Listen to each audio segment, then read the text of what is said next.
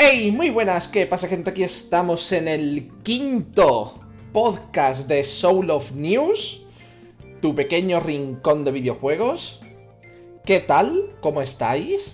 Bellas personitas que escucháis este podcast, que escucháis y o veis, dependiendo de dónde, dónde, dónde consumáis tremendo podcast.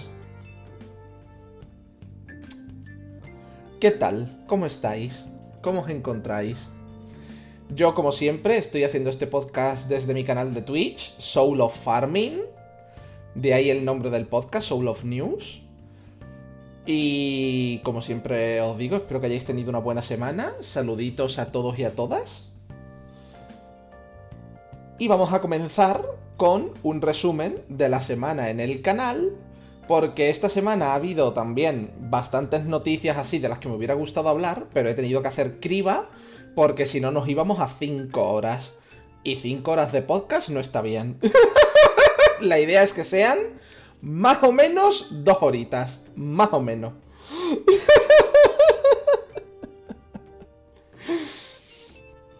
Dicho lo cual,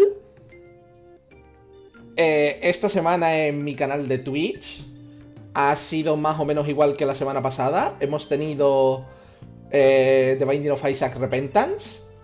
Hemos terminado Monster Hunter Rise. Ya está terminado, ya está toda la historia. Ya lo que quedaría por jugar son las futuras Actus cuando las hagan. Pero Monster Hunter Rise está terminado. Pokémon Platino Time Lock.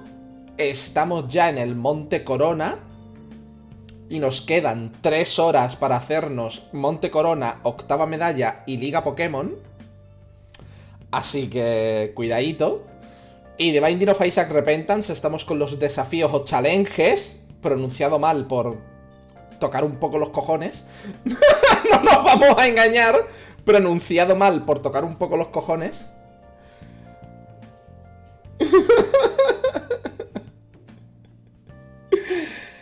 que están siendo un dolorcito.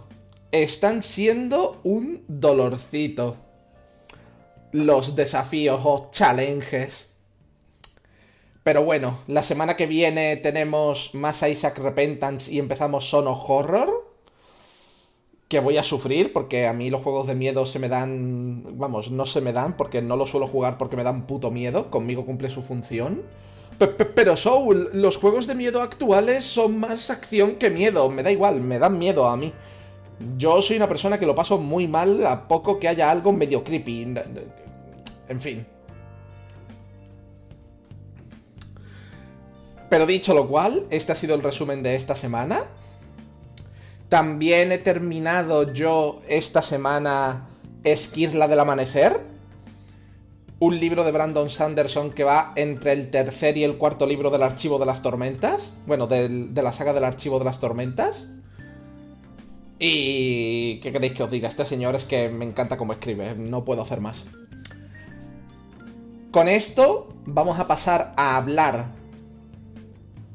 Vamos a pasar a hablar de la cosa más gorda de esta semana, que ha sido el Indie, el Indie World ese Nintendo Direct de Indies, en el que han presentado cosas muy interesantes como Oxenfree 2, han dado fecha para Chris Tales y para Ender Lilies, han enseñado también el juego este que tiene muy buena pinta de Road 96 o Road Road 96, como lo queráis decir. Y más jueguitos indies con muy buena pinta. La verdad es que ha sido un indie world con cosas muy, muy interesantes. Lo que pasa que es que... Mm, a mí me llaman solo cierto tipo de juegos. Entonces el Chris Tales, que llevaba anunciado la de Dios, ha pasado por dos demos y demás. Me alegro de que por fin vaya a puto salir. Y además, yo pensaba que nos lo íbamos a comer en inglés, pero sale en español también. Así que bastante nice. Y Ender Lilies creo que también tenía confirmado el español. Así que... Por mí, muy de puta madre. Y el anuncio final de Oxenfree 2 me pareció bastante chachi. Como siempre, Twitter ardió porque no han dicho nada de Hollow Knight Silksong. Hollow Knight Silksong, si lo anuncian, uno de dos. O lo anuncian por sorpresa un día cualquiera, que no sea nada especial, o, o se lo guardan para E3. Eso os lo digo ya. Eso os lo digo ya. Porque es Hollow Knight Silksong, uno de los juegos más esperados. Así que... es un poco lo que hay. no se puede hacer más. Y bueno, habiendo dicho mi opinión del Indie World, que mi opinión fue un pedazo de Indie World, la verdad, con un montón de cosas, ya os digo, interesantes. Como también, por ejemplo, el juego este de las tortugas ninja nuevo, el Beaten Up. Yo me parece que estuvo correcto, pero vamos a pasar a las siguientes noticias. Como siempre os digo, una vez que empiezo el podcast, mmm, si llega gente a mitad del mismo, mmm, hola, bienvenidos y bienvenidas. Perdonad que no os salude uno por uno y una por una, pero a mitad del podcast está así como feo. De vez en cuando os leo y demás, pero no puedo hacer mucho más.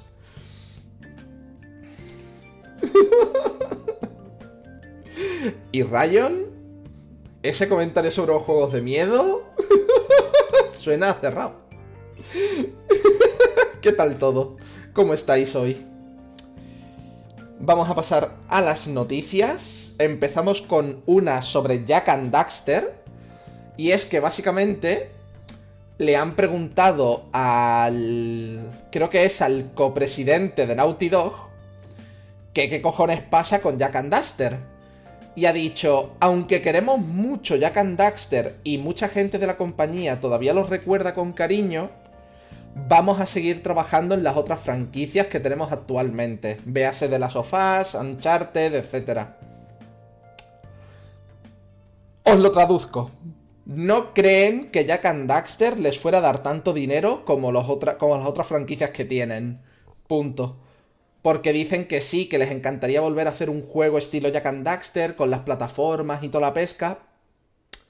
Y los mapeados y demás de ese estilo. Pero que, se, que por lo pronto se van a seguir centrando en las otras franquicias. Y que saben que los fans están haciendo recaudación de firmas y cosas así. Pero que de momento no contemos con ello. de momento no contemos con ello porque The Last of Us y Uncharted dan más dinero. Básicamente. Así os lo puedo resumir. que dicen que se alegran un montón por las ventas que están teniendo Spiro y Crash, pero que por lo pronto los suyos no van a volver. Y con esta noticia pasamos a la siguiente, que es que el juego español de puzzles Call of the Sea, ¿de acuerdo? Eh, era exclusivo de Xbox en consolas, pero ya ha anunciado que va a llegar también a Play 4 y Play 5. Lo cual a mí me alegra. Me alegra mucho. Porque cuantas más plataformas tenga un videojuego, mejor para todo el mundo. Mejor para todo el mundo. Mejor para todo el mundo. Y ya han soltado el típico comentario de ¿y para la Switch qué? No todo va a salir en Switch, gente. Asumidlo por un motivo o por otro. No todo va a salir en Switch. Porque no todos los indies también son iguales. Hay indies más jodidos de llevar a, una consola como la Switch. Asumidlo cuanto antes.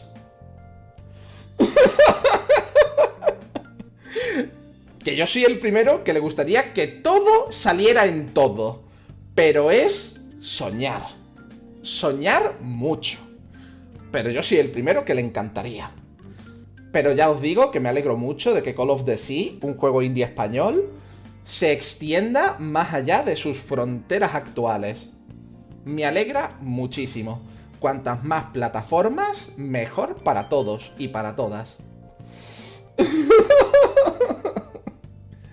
Así que me alegro muchísimo, pero muchísimo por esta noticia.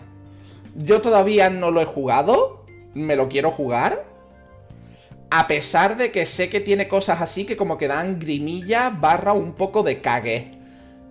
Pero me lo quiero jugar. Bastante fuerte. de esta noticia, que ya os digo, muchas de las noticias de hoy son cortitas, con lo cual vamos a ir bastante rápido. ¿Vale? Muchas de las noticias de hoy son cortitas, así que vamos a poder ir bastante rápido. No nos vamos a dos puntos a engañar. Y para las personitas del chat, el comando del backsitting es que sale solo cada 10 minutos. Para advertir a la gente. Para que no sea un no me advertiste. Quien avisa no es traidor. es por eso.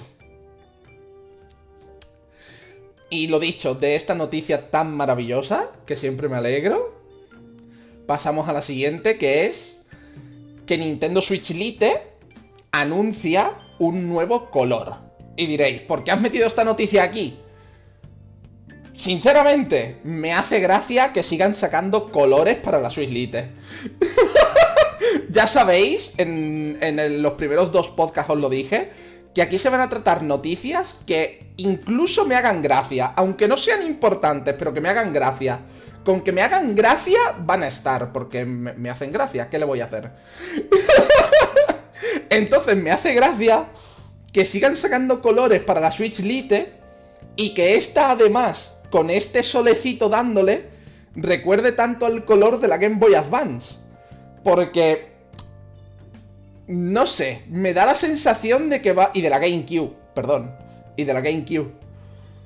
Porque me da la sensación de que va a haber gente que se monte películas con... Madre mía. Ahora con este color han confirmado que en el Nintendo Switch Online van a meter juegos de Game Boy Advance. Porque claro, es el mismo color o parecido va a haber gente que se monte películas, estoy bastante seguro y segura, aunque sea solo un par de personas. Pero la noticia está aquí porque me hace gracia que sigan sacando colores. Rollo, ala. es igual, pero el color es nuevo. es igual, pero el color es nuevo. Como dirían en Los Simpsons, con la muñeca Stacy Malibu, el sombrero nuevo. Porque yo sé que eh, no solo es el color, sino que el fandom hace cosas. Voy a aprovechar para agradecer una suscripción, ya que es de las pocas veces que ocurre en este canal. Muchas gracias por suscribirte durante 8 meses, Rena. Muchas, muchas gracias. No salta alerta porque durante los podcasts están desactivadas, para que no molesten. Pero como suscripciones hay pocas, no me importa decirlas durante el podcast. Muchas, muchas gracias por la buena suscripción. Eso es un paso más cerca de no vivir debajo de un puente. muchas, muchas gracias por esos ocho mesazos, de verdad, Rena. Muchas, muchas gracias. Ay. Y sí, como dicen en el chat, me, me, parece bien que Nintendo siga sacando colores de consolas y modelos especiales y toda la pesca, pero joder, ¿cómo molaría hacer unos Joy-Con que no tuvieran drift, eh? ¿Cómo molaría? ¡Joder! Colores los que quieras. Ahora, que el Joy-Con no tenga drift, eso para otro año, ¿vale?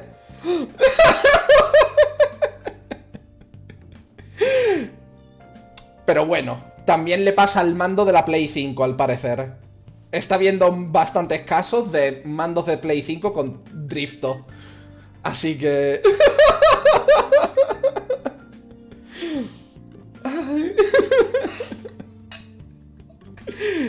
y bueno, de esta noticia que me hace gracia, simplemente pasamos a la siguiente, que es que eh, uno de los creadores de Assassin's Creed Valhalla ha dicho que le fliparía hacer un Assassin's Creed eh, de, de Sudamérica cuando llegaron los conquistadores españoles y toda la pesca.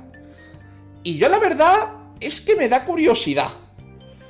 Yo la verdad es que me da curiosidad curiosa. Porque Internet es ese mágico sitio en el que existe el meme de españoles devolver el oro. ¿Vale? Por, eh, por, lo de que en la época de los conquistadores como que nos llevamos el oro de, de las personas de, de Sudamérica, de América en general, etcétera, etcétera. Entonces, me llama por ver cómo representarían este momento. Porque ¿a quiénes encarnaríamos? ¿A quiénes encarnaríamos? ¿A los conquistadores españoles? ¿O a alguien nativo de, de, América en general en ese momento? ¿A quién encarnaríamos? Tengo curiosidad. E, esto es curioso. Y yo, sabéis que hace un montón que no juego, vamos, creo que jugué los primeros dos o tres Assassin's Creed en la Play, creo que fue, creo que los jugué en la Play 3 alquilados del videoclub. Ya no me acuerdo de ninguno. Me dices ahora mismo cómo terminaba, ¿te acuerdas de cómo terminaba Assassin's Creed 2? Y te digo, no.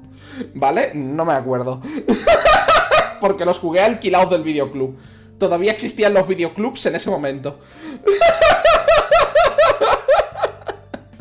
Todavía existían los videoclubs en ese momento. Así que estoy un poco perdido con esta saga, pero me gustaría retomarla con el. con. Con un poco de. Con un poco de tiempo me gustaría retomarla, la verdad. Pero me ha llamado la atención la noticia y he querido comentarla. Y ojalá, tío. Ojalá Ojalá les den posibilidad de hacer un Assassin's Creed con, con el momento de los conquistadores y toda la pesca, por ver cómo lo representan mayormente. Y de esto pasamos a algo que llevamos hablando un par de semanas ya. Y es que Platinum Games ha anunciado que después de cuatro años, por fin van a intentar arreglar la versión de Steam de Nier Automata. Porque ya hablamos en otros podcasts que la versión de Steam de Nier Automata va a regular. ¿Vale? Va a regular. Yo la jugué en enero. Yo la jugué en enero. Y aparte de cosas de que configuraba según qué cosas gráficas y el juego pasaba de tu culo, quitando eso, hubo una parte en la que no había puntos de guardado durante una hora que a mí me crasheó el juego y tuve que repetirla entera, que yo me quise morir. Así que, por el amor de Dios, meted este parche pronto por si me da por rejugarlo. Todo esto viene, todo esto viene de que, no sé si lo sabéis, pero lo comentamos ya en este podcast, la versión de PC del Xbox Game Pass, que es la misma de la Xbox serie, de las Xbox en general, la Xbox One, la serie S y demás, es la misma. Es una versión que en PC va mucho mejor que la versión de Steam. Entonces, en Steam se le hizo review bombing y todo, todo lo que suele acarrear que pasen estas cosas. Y Platinum Games ha dicho, ojo, lo mismo va siendo hora de arreglar este puto caos. Y sinceramente, espero que lo arreglen, que les quede súper bien y que, joder, me cago en la puta. Parece que, que como... parece una broma, tú. Pero desde que me jugué Nier Automata en enero, prácticamente todas las semanas ha habido algo más relacionado con el juego. Rollo, si no era que alguien le crasheaba muy hardcore y la gente se quejaba, era que, que salió la versión de Xbox así como mejor que la de Steam. Que si tal, que si Pascual le digo, tío, parece una puta broma. Pero... Madre de Dios. Ay, yo sinceramente, aunque hayan tardado cuatro años, por lo menos van a hacerlo. Pero han estado cuatro años que la gente se quejaba y teniendo que arreglar cosas con mods que hacía el fandom para poder jugar decente a este juego en Steam. Lo cual no, no juega a su favor. Es decir, está bien que lo hagan, pero han estado cuatro años pasando de la gente. Está feo también, ¿eh? Está ahí la cosa. No hay que olvidar las cosas malas, ¿eh?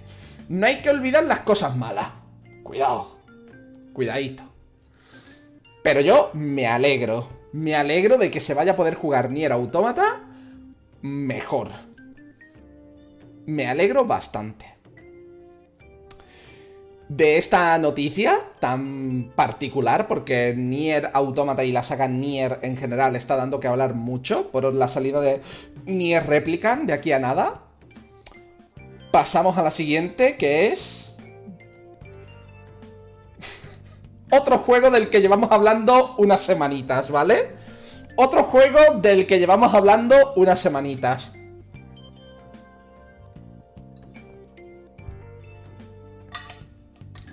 Porque resulta que Outriders, el juego del que llevamos hablando unas semanitas por X o por Y, resulta que cuando te crashea, ¿vale? Cuando te crashea, te crea un archivo bastante pesado por cada crasheo en el disco duro. ¿Qué os parece? ¿Qué os parece? De la noticia de la semana pasada, que era que el juego eh, te echaba como del online, incluso durante cinemáticas, aunque estuvieras jugando sin online, ahora llega que si el juego te crashea, el motor Unreal Engine te, te crea un archivo de bastante peso en tu disco duro. Entonces ha habido gente que después de, yo qué sé, dos, tres crasheos, ha visto que el disco duro de repente, yo qué sé, le decía que le quedaban 10 gigas y ha dicho, ¿eh? Pero, pero, pero, ¿y esto? ¿Pero socio? ¿Pero qué me estás contando? Y... y aquí estamos. y aquí estamos. Yo, sinceramente...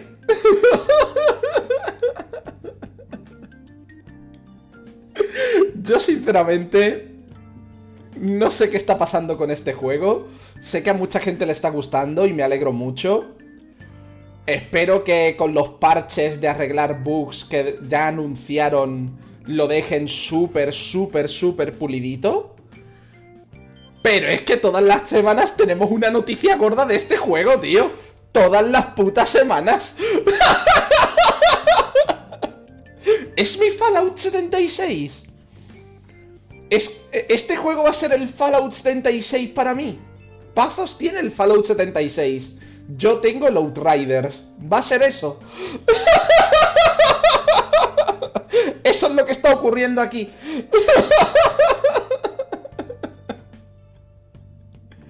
Porque, socio, me deja flipando esto, ¿eh? Os lo digo de verdad, me deja flipando. Porque cuando no es una cosa es otra.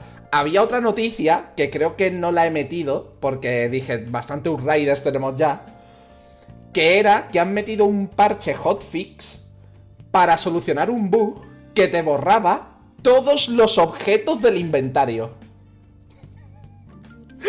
Todos los objetos del inventario. Es decir, no te crasheaba el juego, no te echaba del online aunque no estuvieras en el online, te borraba los objetos del inventario. Es decir, tú estabas ahí farmeando, tenías ahí tu inventario con cositas interesantes y de repente decía, ah, chasquido de Thanos. Y te jodías. y te jodías. Yo me quedo loco. A mí me pasa eso. A mí me pasa eso y no toco el juego del cabreo, yo que sé, en un mes. En un mes no vuelvo a tocar el juego. No toco el juego en un mes. Pero directamente. Digo, ¿cómo? No, a mí no me haces perder farmeo. Hijo de puta. No, no, no, no. ¿A mí perder farmeo? ni se te ocurra. Ni se te ocurra, socio. Con que bueno. De esta noticia pasamos a otra relacionada con otro indie español. Y es que esta semana ha salido la nueva isla de Temtem, el Pokémon español. Y sinceramente cada vez tiene mejor pinta. Yo ya lo tengo, lo tengo desde la salida. Sigue en Early Access el Tentem. Yo estoy esperando para jugar el juego completo cuando ya anuncien 1.0, la verdad. Pero cada actualización que sacan es mejor que la anterior. Meten más contenido, solucionan bugs, obviamente, rebalancean cosas. Y sinceramente, es que Tentem tiene una pinta de ser una mala bestia. Pero una mala bestia. Y además con su propia personalidad. No es un Pokémon español como tal aunque ellos se vendieran así en su momento. Tiene sus propias mecánicas, sus propias maneras de hacer las cosas. Y, sinceramente es, es maravilloso. Yo jugué cuando salió el contenido disponible en ese momento, si no me falla la memoria. Y fue, vamos, fue una cosa maravillosísima que yo dije, joder, qué bien está, me cago en la puta. ¡Qué puto bien está! Además, en esta isla, que creo que es la quinta o la sexta, ¿vale? Eh, han metido por fin Temtem de tipo digital. Que son Temtems creados por humanos. Que hasta ahora tu rival tenía uno, pero tú te comías los mocos. Tu rival tenía un Temtem digital y tú mirabas el porvenir tú no podías tener Tenten digital. Tú te comías una puta mierda. Ahora, por fin, puedes tener tú un Tenten de tipo digital. Además, Crema Games, que es quien hace Tentem, suele hacer mucho, mucho caso a la comunidad. Mucho, mucho caso. En plan, cuando la comunidad se queja mucho de ciertas cosas, Tentem hace lo más posible por hacer caso a eso. Y sí, dicen en mi chat que, que serían un poco el equivalente a Mewtwo, Porygon y etc. Sí y no. Sí y no. Porque Porygon sí que es creado digitalmente 100%, pero Mewtwo no. Mewtwo es ingeniería genética, Miyuki. ¿Entiendes lo que quiero decir? Entonces, simplemente que yo tengo muchas ganas de que Tentem salga en la 1.0 y nos lo gocemos mucho. Recordad que Tentem no solo está en PC y PS5, sino que también no sé si ha salido ya o tiene anunciada su salida para Xbox y Switch. Acordaos. Y sinceramente, espero que lo peten aún más fuerte de lo que lo han petado ya. Porque ya tienen una base de gente que les gusta mucho el juego, que hacen Shiny Hunting y demás. Y espero que lo peten fuertísimo. Y que le digan a Pokémon, hola, buenas tardes. Y Pokémon diga, lo mismo va siendo hora de dar pasitos hacia el futuro. Y así ganemos todos y todas. Porque Pokémon está como la única franquicia de captura de monstruos inamovible. Y que llegue otra y le diga, hola, buenas tardes a su mismo nivel, sería algo que beneficiaría a todo el mundo. A todo el mundo. Creo yo la competencia de este estilo siempre es buena para al final el consumidor consumidora. Así que espero que ocurra. Así que espero que ocurra. Bastante fuerte además.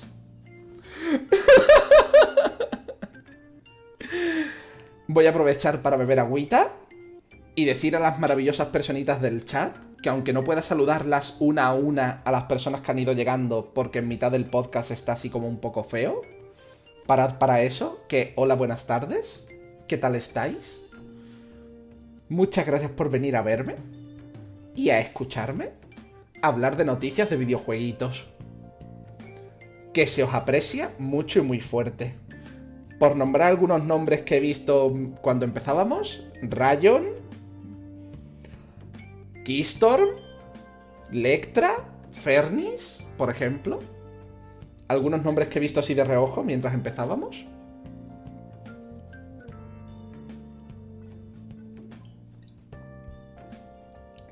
Ay.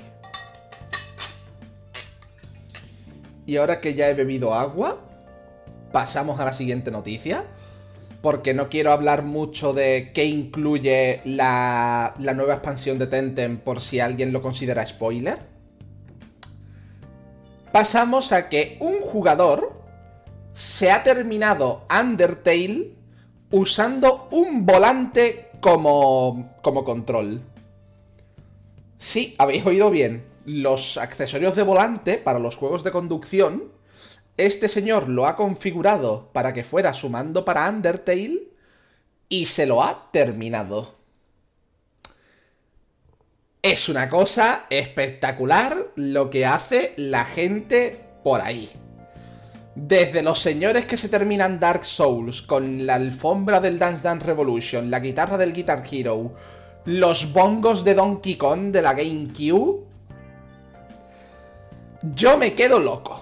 Cada vez que sale una noticia de esta, yo me quedo loco. Porque yo te digo una cosa, ya no solo Undertale, sino como he dicho, Dark Souls y demás. A mí me dices, juégate Dark Souls, con la guitarra del Guitar Hero, con la batería, con los bongos del Donkey Kong o con la alfombra del Dance Revolution y digo, a mí me tienes que dar dinero. Borracho y borracha, me tienes que dar dinero. Porque yo eso no te lo hago gratis.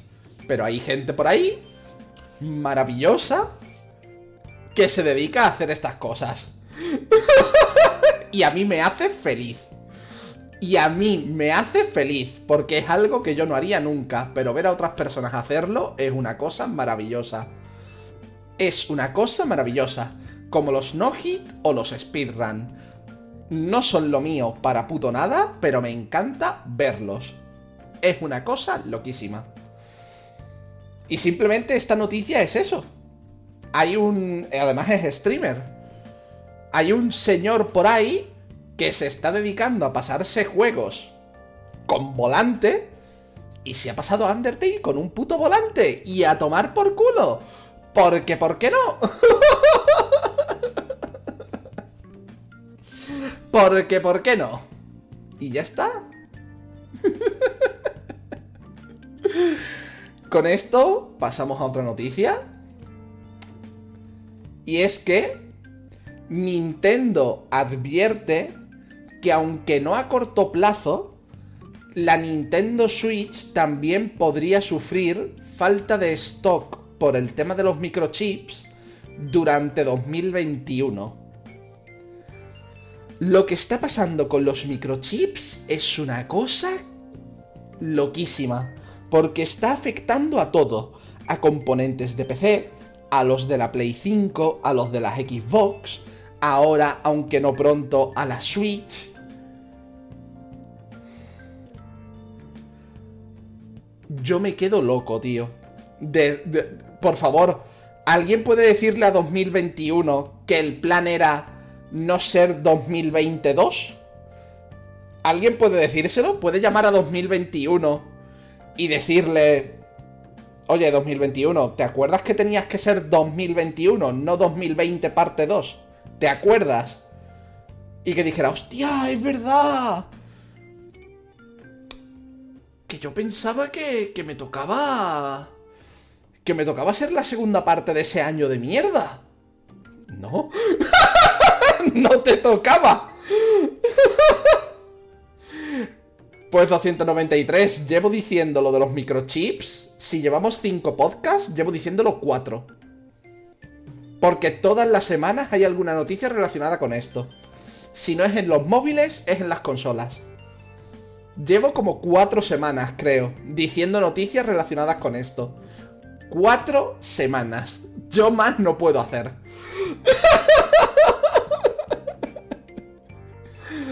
y tío, está... Está... Joder, ¿cómo está el patio, eh?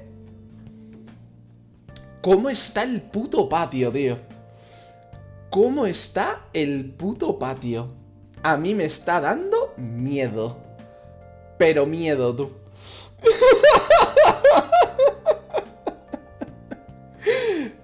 Miedo me está dando todo esto, porque ya dijeron también que a los móviles les va a afectar, con que rezad para que vuestros móviles aguanten. Por favor.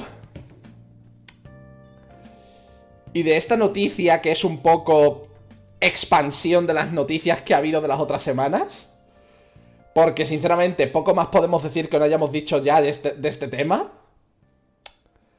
es que Shantae pero la primera aventura de todas, la de Game Boy Color, va a llegar a la Switch en dos versiones. Es decir, te lo compras una vez, pero tiene dos versiones dentro. Shantae de Game Boy Color y Shantae de la Game Boy Advance, que es la misma, pero más bonita. ¿Vale? Es la misma, pero más bonita.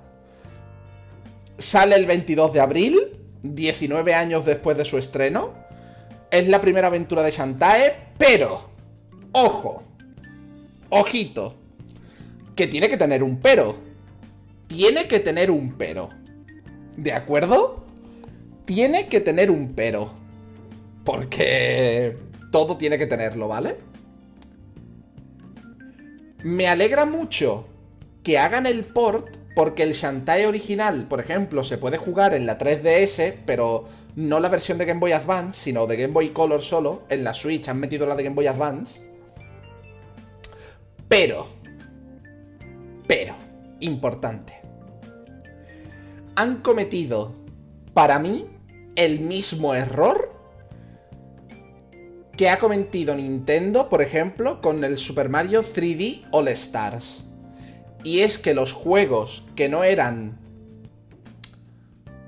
¿Cómo os explico? Los juegos que no eran... Que ocupen toda la pantalla por cómo era la consola original, en este caso la Game Boy Color y la Game Boy Advance, en lugar de hacerle un marco bonito para no tener dos pedazos de bandas negras, han dejado bandas negras. Yo no sé cómo de difícil yo no sé cómo de difícil es poner unos marcos. Yo no sé cómo de difícil es poner unos marcos. Pero tío, un marquito bonito para que no estén ahí esas dos pedazos de bandas negras. Yo qué sé, tío. Nintendo no, Miyuki, Nintendo no. Shantae no es Nintendo. Si no, no estarían en PC. Los Shantae no estarían en PC.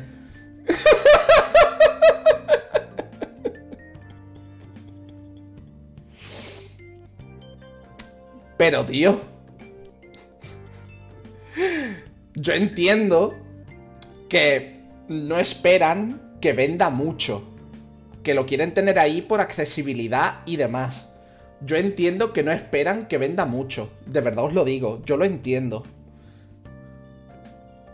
Pero, tío, un dejarlo bonito, unos marquitos bonitos, unos maquitos.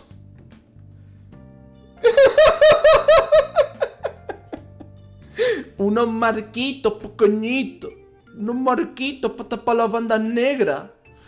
Oye, sí, uno que, que yo que sé, que, que sea como un son unas bandas así como de, isla tropical o algo.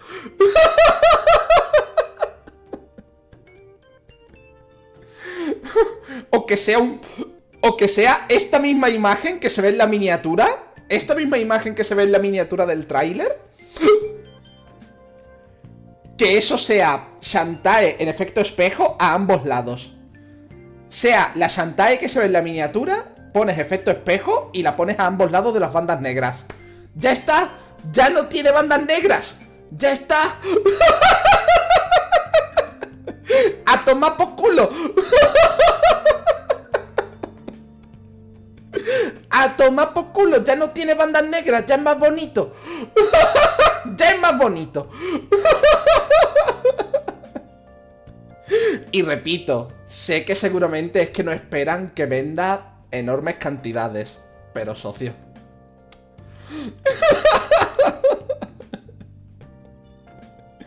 poquito, poquito, poquito, por favor, poquito. ¿Vale? Poquito. Ay, y de esta noticia que ya os digo, me gusta porque no se pierden estos juegos, sino que podemos seguir jugándolos de manera legal a día de hoy, que no sé el precio. Creo que no pone el precio en ningún sitio de la noticia, no lo he visto yo al menos. No sé el precio, pero espero que no sea un precio desorbitado. pero lo que quiero decir es que sigamos teniendo posibilidades de jugar juegos de Game Boy Color legales a día de hoy es una cosa bonita. Pero siempre hay que mirar el precio. ¿Vale? Siempre hay que mirar el precio. Porque en 3DS, Game Freak y The Pokémon Company nos metieron los Pokémon de primera y de segunda generación por 10 pavos cada uno. Si no me falla la memoria, más o menos 10 pavos cada uno, más o menos. No digo precio exacto, pero más o menos eran 10 pavos. ¿Verdad? si no me falla la memoria, más o menos eran 10 pavos. Cada uno. Socio. Que me vengo a referir, que entiendo que el port cuesta dinero, lo entiendo. Siguen siendo juegos de Game Boy Color. Siguen siendo juegos de puta Game Boy Color. ¿Vale? es decir... Entonces, no sé a qué precio, no sé a qué precio saldrá, saldrá este Shantae, pero espero que a un precio decente, la verdad. Y pasamos a la siguiente noticia, que es que Nintendo ha dicho en una entrevista que ellos están deseando trabajar con nuevas IPs más allá de Mario y de Legend of Zelda. Que están deseando abrirse a nuevas posibilidades, pero que los juegos nuevos que hagan tienen que ser interesantes. Y yo, nos ha jodido.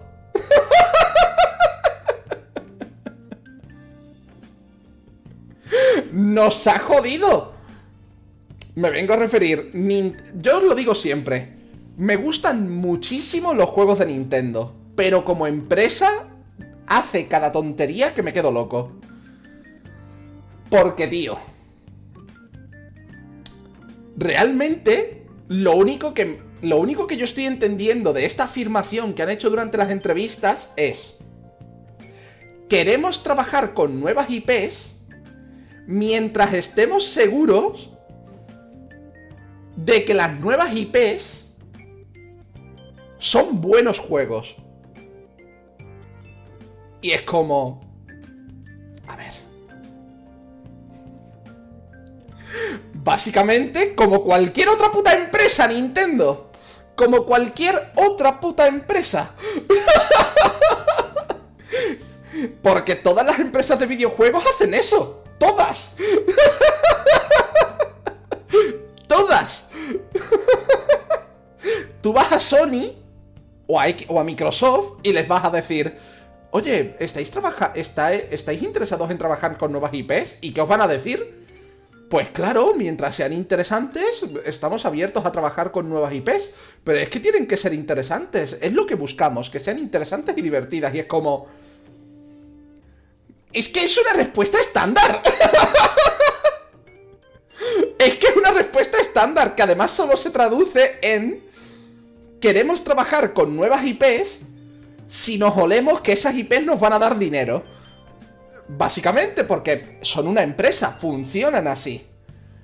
Entonces, que se haya hecho noticia que quieren trabajar con sagas o con IPs más allá de Mario y de Legend of Zelda, me ha dejado un poco loco porque la entrevista lo que dice es eso, dice, no, no, estamos, estamos intentando trabajar con nuevas IPs.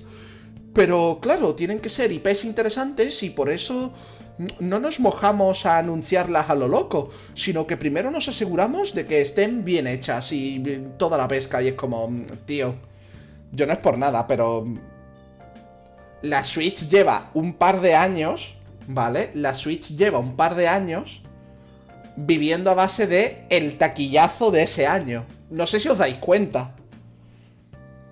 Pero la Switch ha sobrevivido al 2020 básicamente por Animal Crossing. Básicamente. el primer año tuvo Breath of the Wild, Super Mario Odyssey, Splatoon 2. No, eso fue el año siguiente, pero. Me vengo a referir. ¿No notáis como que Nintendo está sacando poca cosa para Switch? De Nintendo como tal, ¿eh? De Nintendo como tal. Pokémon no, no contaría para esto, pero lo he metido porque patata, ¿vale? Pokémon no contaría para esto, pero lo he metido porque patata. Entonces, tío, me está dejando loco porque la Switch mola un montón todos los juegos que tiene porque se han abierto a terceros, que es un por favor y gracias.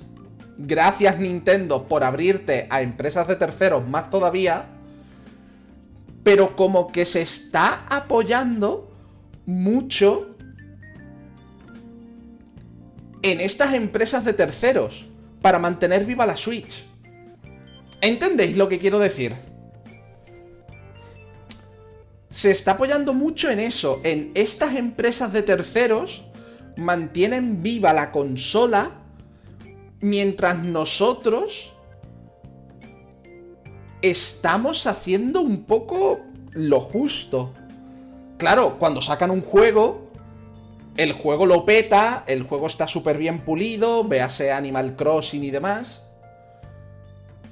Pero al mismo tiempo, dices, tío,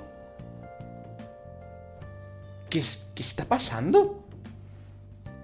¿Entendéis lo que quiero decir? Aparte, aparte, yo aquí estoy diciendo juegos nuevos como tal, no ports de la Wii U. Ojo, ¿eh? Ojito. Ojito. Yo aquí no estoy hablando de los ports de la Wii U, ¿eh? Cuidado. Porque si nos ponemos... Si nos ponemos serios... Si nos ponemos serios... Tendríamos que contar el Super Mario 3D Wall. Y yo no cuento Super Mario 3D Wall.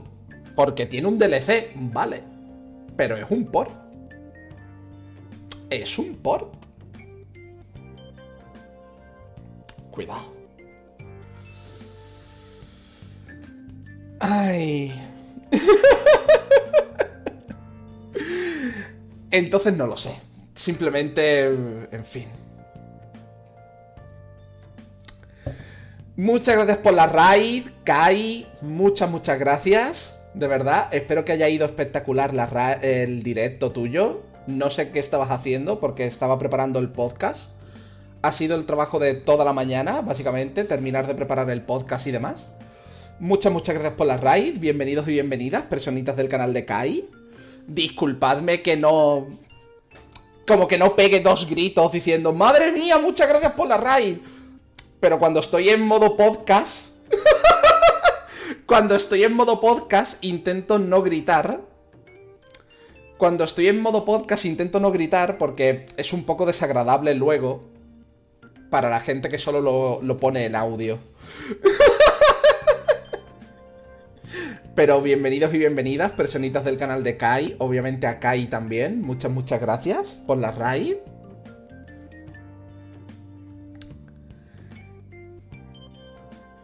Y de verdad, muchas, muchas gracias por haber pensado en este canal para ella. Y hola a las bellas personitas, a los follow, como el de Pandora. Buenas, la Eris, Bao, etc. Y la Eris, yo siempre estoy así de tranquilo.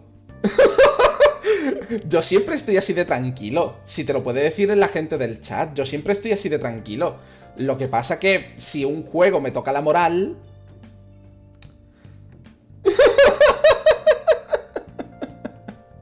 si un juego me toca la moral, en fin. pero yo siempre estoy así.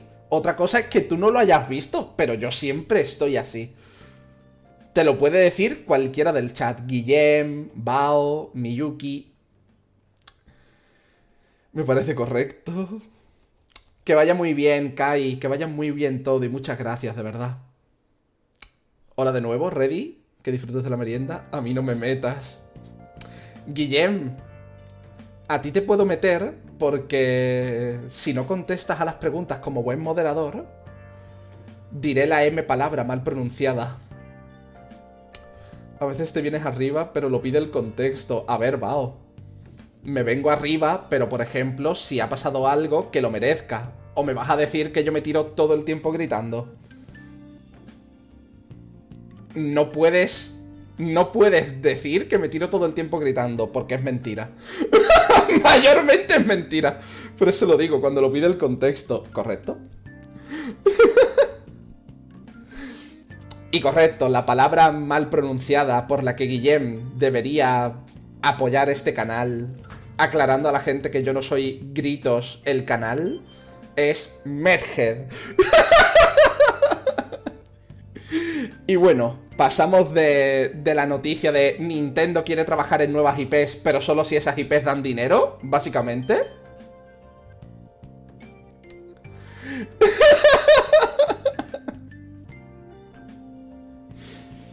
Pandora, un podcast es un podcast. ¿En qué consiste un podcast? En hablar. ¿De qué hablo yo? De videojuegos. Ese es el mejor resumen que puedo hacerte. Ese es el mejor resumen que puedo hacerte. Soy un canal de variedad. Juego videojuegos de lunes a viernes, pero los sábados toca hablar de noticias de videojuegos. Toca podcast los sábados, pero de lunes a viernes juego cosas. Durante 4 a 6 horas todos los días. De 4 a 6 horas todos los días, menos el sábado.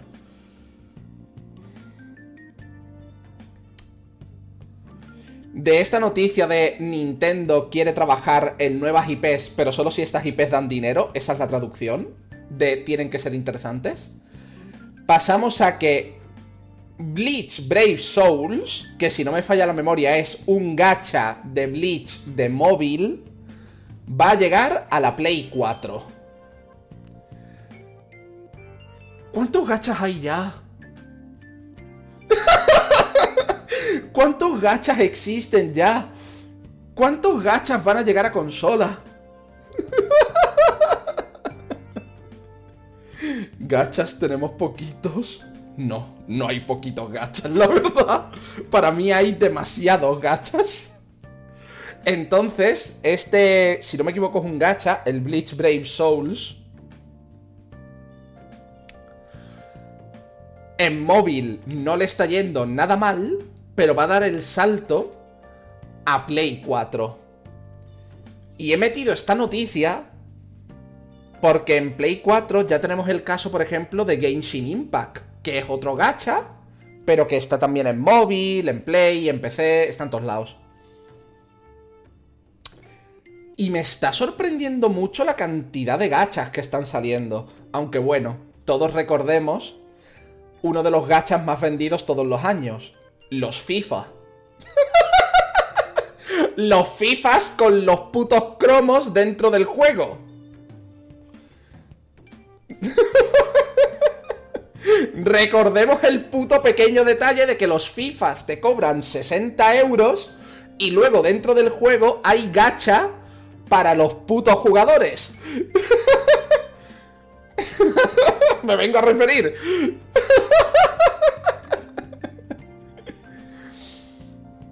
Y en fin, yo creo recordar que un par de personas del canal les gustaba mucho este gacha de Bleach. Así que me imagino que estarán contentos y contentas de que vaya a salir también en la Play. Pero yo me estoy... Yo no, no estoy entendiendo nada. No estoy entendiendo nada. Sobre todo porque a mí... Esta clase de juegos con tanto micropago no me gusta que tienen contratados a psicólogos y psicólogas que ayudan a que las mecánicas del juego lleven a las personas a decir, bueno, pues por pagar un eurito y tener esto no pasa nada. Y eurito a eurito a eurito... Gente adicta, gente que se deja todo el sueldo, en fin. que yo con los gachas es que tengo esa, esa cosa. Y en general con cualquier juego de que tenga micropagos, que sea free to play, pero pay to win. Tengo ese problema. que no me gusta nada el que esté todo hecho para sacarte dinero. De esa manera. No me gusta. Prefiero que me cobres 30 euros por el juego y que no tenga micropagos. Tal cual te lo digo. Cóbrame 30 euros por el juego de móvil, pero que no tenga micropagos. Por favor, te lo pido.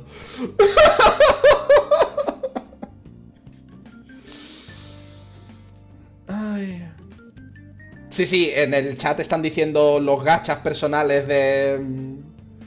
de cada uno y cada una. Como el Dokkan Battle. Vao, no solo el primer mes, lo que sigue generando.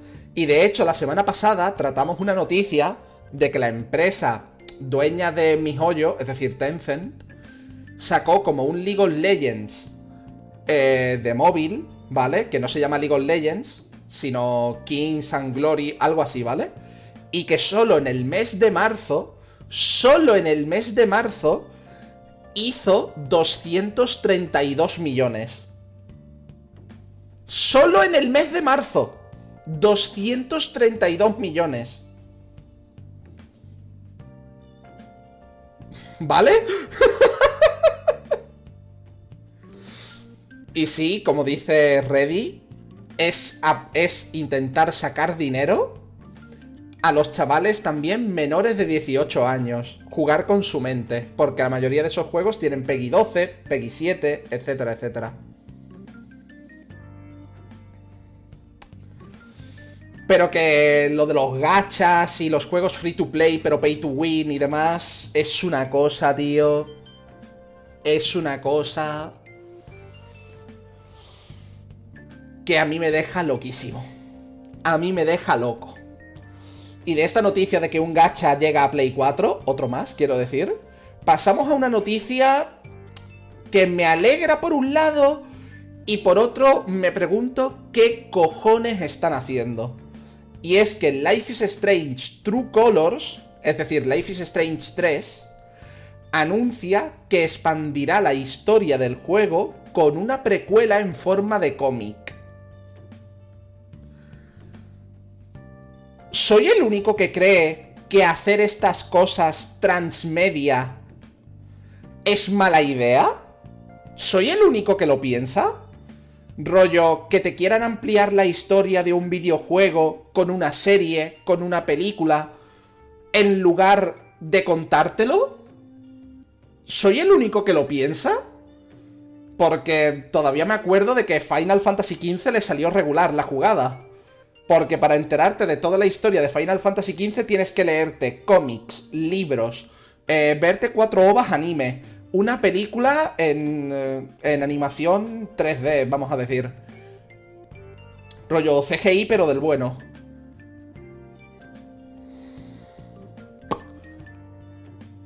Yo me quedo loco. Yo me quedo loco, entonces no me parece mal que Life is Strange 3 quiera expandir su historia, esa es la parte que me parece bien, pero que vayas a sacar la, la precuela en forma de cómic, yo entiendo, yo quiero pensar, ¿vale? Yo quiero pensar que el juego por sí mismo, ¿vale? Que el juego por sí mismo, aunque no te hayas leído el cómic, lo entenderás todo. Yo quiero pensar eso. Pero otras sagas que han hecho esto, y no hablo de Final Fantasy XV, hablo de más cosas, no lo han hecho así, sino que te terminabas el juego y decías, hostia, pues esto es un cabo suelto, y te decían, no, es que eso está en el cómic número 23 que sacaron para complementar no sé qué, y es como, tío, por favor, ¿puedes contarme la historia dentro del puto juego. Puedes. Puedes, por el amor de Dios.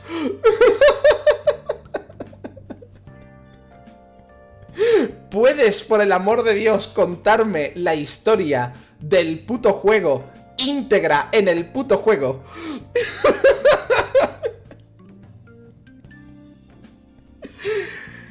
Ay. Que en fin, que yo entiendo que lo hacen para crear merchandising y con ese merchandising ganar más dinero. Yo eso lo entiendo. Lo entiendo perfectamente. ¿De acuerdo? Lo entiendo que flipas. Porque son una empresa y quieren dinero. No, no me parece que sea buena idea, en general. no, no me parece que sea buena idea, en general. Entonces...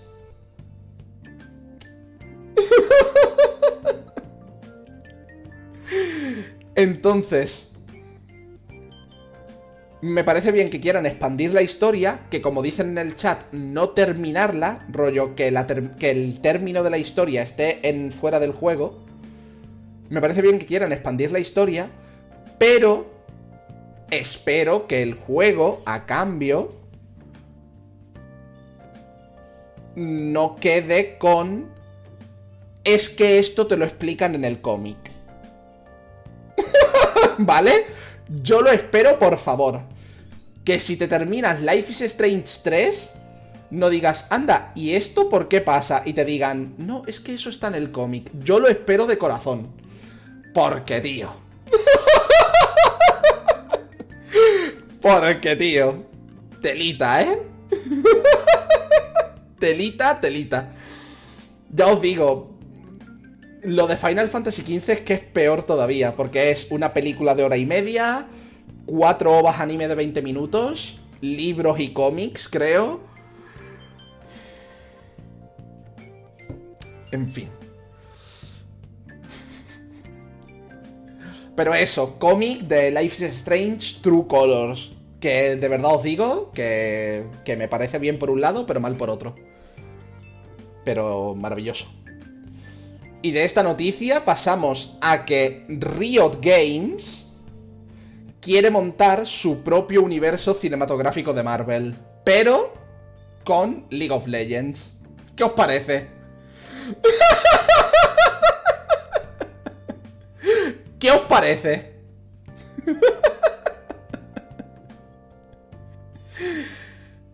Ay. Todo esto viene de que no, lo, no sé si lo sabéis, pero Riot tiene todos sus puestos de trabajo que oferta en una misma página. ¿Vale? En una misma página, Riot tiene toda la lista de empleos a los que la gente puede acceder. Bueno, pues están buscando directores y directoras de cine y demás.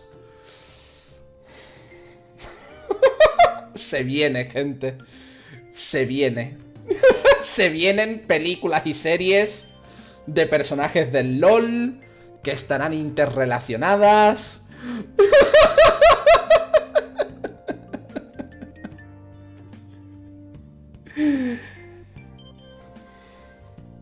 En fin, yo creo que por lo menos entretenido estará. Pero yo no soy fan de... Yo no he jugado apenas al LOL, ya lo sabéis jugué a intentar aprender, pero me flameaba mucho a pesar de que estaba aprendiendo. Entonces lo dejé, pero yo qué sé. Son series y películas, mientras no me pida jugar al juego. pero esto. Esto va a traer cola. Esto va a traer cola. Os lo digo ya. Porque imaginaos que Riot hace la serie o la peli y resulta que la serie o la peli no respeta el lore del personaje que tienen en su página web oficial. Y entonces van a estar los hardcore que mm, dicen que se han cargado la esencia del personaje, los que dicen que simplemente les da igual. Como no es tóxica la comunidad del LOL, como no es tóxica, que va? les vas a meter un universo cinematográfico. va a salir espectacular. y sí, Stygian. Muchos personajes son referencias a otros. Veigar es Vivi de Final Fantasy IX. Blitzcrank es Robo de Chrono Trigger. Por ejemplo.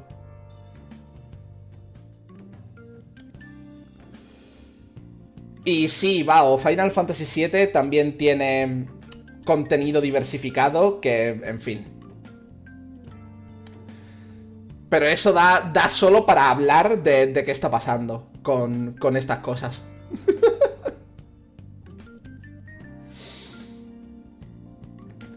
Entonces, ¿qué pasa? Que esto a mí, como persona que no juega al LOL, simplemente digo, ah, pues son series y pelis, ya está. Si las ponen en alguna plataforma de la que yo pueda tener uso, me los veré, y si no, pues no pasa nada.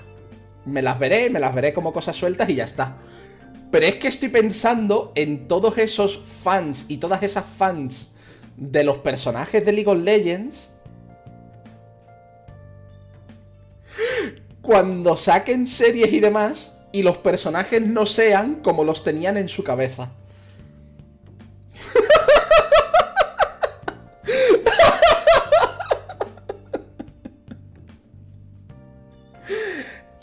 puede pasar de todo, tú. Es que puede pasar de todo. Pero de todo. de todo, de todo, ¿eh? Madre del amor hermoso. Dicho lo cual, pasamos a la siguiente noticia, que es que, de nuevo, porque esto sale cada puto año desde que salió la Switch, se rumorea que Xbox y Nintendo podrían estar trabajando juntos para algunas cosas. La gente dice del juego en la nube con el Xbox Game Pass en la Switch. Yo digo que dejen de fumar droga. Porque como mucho sería algo rollo, Microsoft le quiere poner servidores que no den pena a Nintendo. Básicamente. Microsoft estaría como Nintendo. Tienes unos servidores con Windows 98, compañero. Ahora son de Windows Vista. Eh, ¿Qué te parece si te ponemos unos servidores de verdad? Y Nintendo, ¿pero qué me pides a cambio?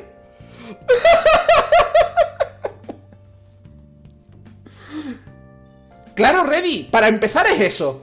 Para empezar es eso. Switch funciona con una versión extraña de Linux. Y Xbox es con Windows. Para empezar. Para empezar.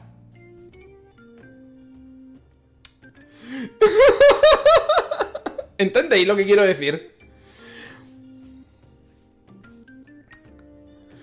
Entonces, ¿qué pasa? Que esto se lleva rumoreando años, ¿vale? Años. Pero ¿sabéis por qué ha vuelto el rumor ahora? Porque no sé si lo sabéis, pero últimamente, desde que el puto Phil Spencer anunció la salida del Xbox Series S, teniendo él una en la estantería de su casa, todos los días hay cosas nuevas en la estantería. Pues bueno, en una de las últimas entrevistas hay una puta Switch. Y el tío ha dicho, y la gente se está montando putas películas, rollo. Si está la Switch es por algo, ¿eh? Si está la Switch es por algo. Y es como, tío.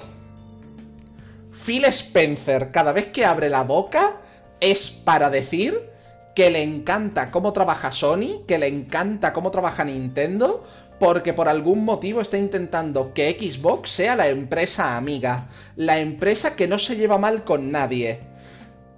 Que quiere el dinero que va para esas empresas también, pero que no se lleva mal con nadie.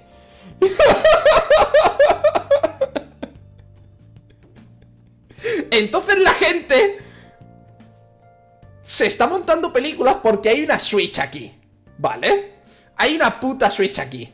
También hay otra noticia, que no la he metido aquí, que es que la gente se está montando películas porque este robot blanco que se ve en la imagen al lado del icono de Xbox también sale en, el, en la entrevista que le han hecho a uno del Resident Evil. Y es como... Vamos a ver. Por favor. Por favor, basta ya.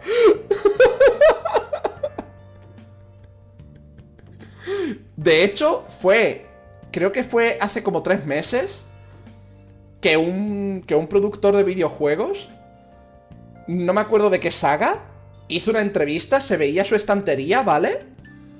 Y la gente se empezó a montar películas con las cosas de la estantería y el tío dijo, dejad la puta estantería en paz. La estantería no tenía nada que fuera un guiño a nada. Tenía mis cosas de mi puta casa. tenía mis cosas de mi puta casa, tenía.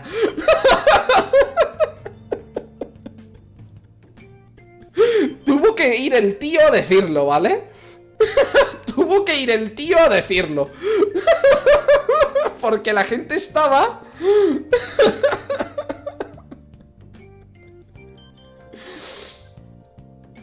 Y con esto tres cuartos de lo mismo, tío.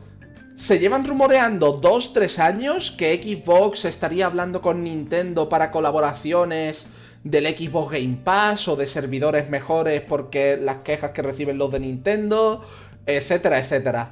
Nunca sale nada. Nunca. Pero como Phil Spencer ha cogido la manía de tener cosas distintas en su estantería cada puto día para poner nerviosa a la gente, ahora que ha puesto la puta Switch, la gente se está montando cosas. Cuando Phil Spencer es el primero que simplemente dice, wow, es que nos encantan cómo trabajan las otras empresas, nos parecen espectaculares, no sé qué, no sé cuánto, nos encantaría trabajar con ellas. Phil Spencer siempre está intentando que Microsoft y Xbox sean la empresa amiga de todo el mundo.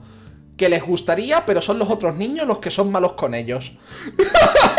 ¿Vale? Os resumo eso. Os resumo eso. Phil Spencer está, wow, qué bien lo has hecho Nintendo, qué bien lo has hecho Sony. Para que cuando las otras empresas dicen algo malo o dejan caer algo malo sobre Xbox sea, es que las otras empresas son malas conmigo.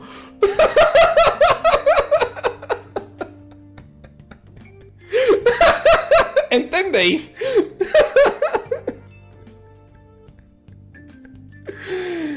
Ay.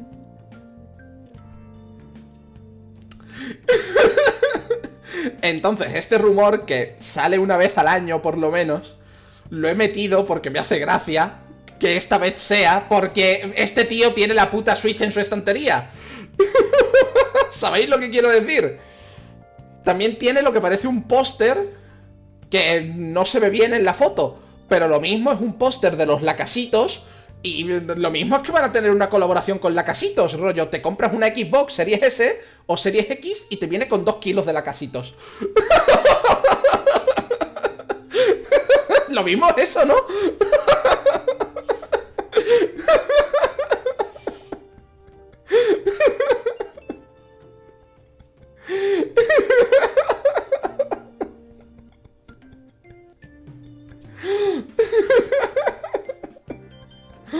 Eh, sería una gozada esos lacasitos. Esos lacasitos, dependiendo de qué consola te compraras, te habrían costado entre 300 y 500 euros, ¿eh? Los dos kilos de lacasitos. Me gustaría recordarte el pequeño detalle.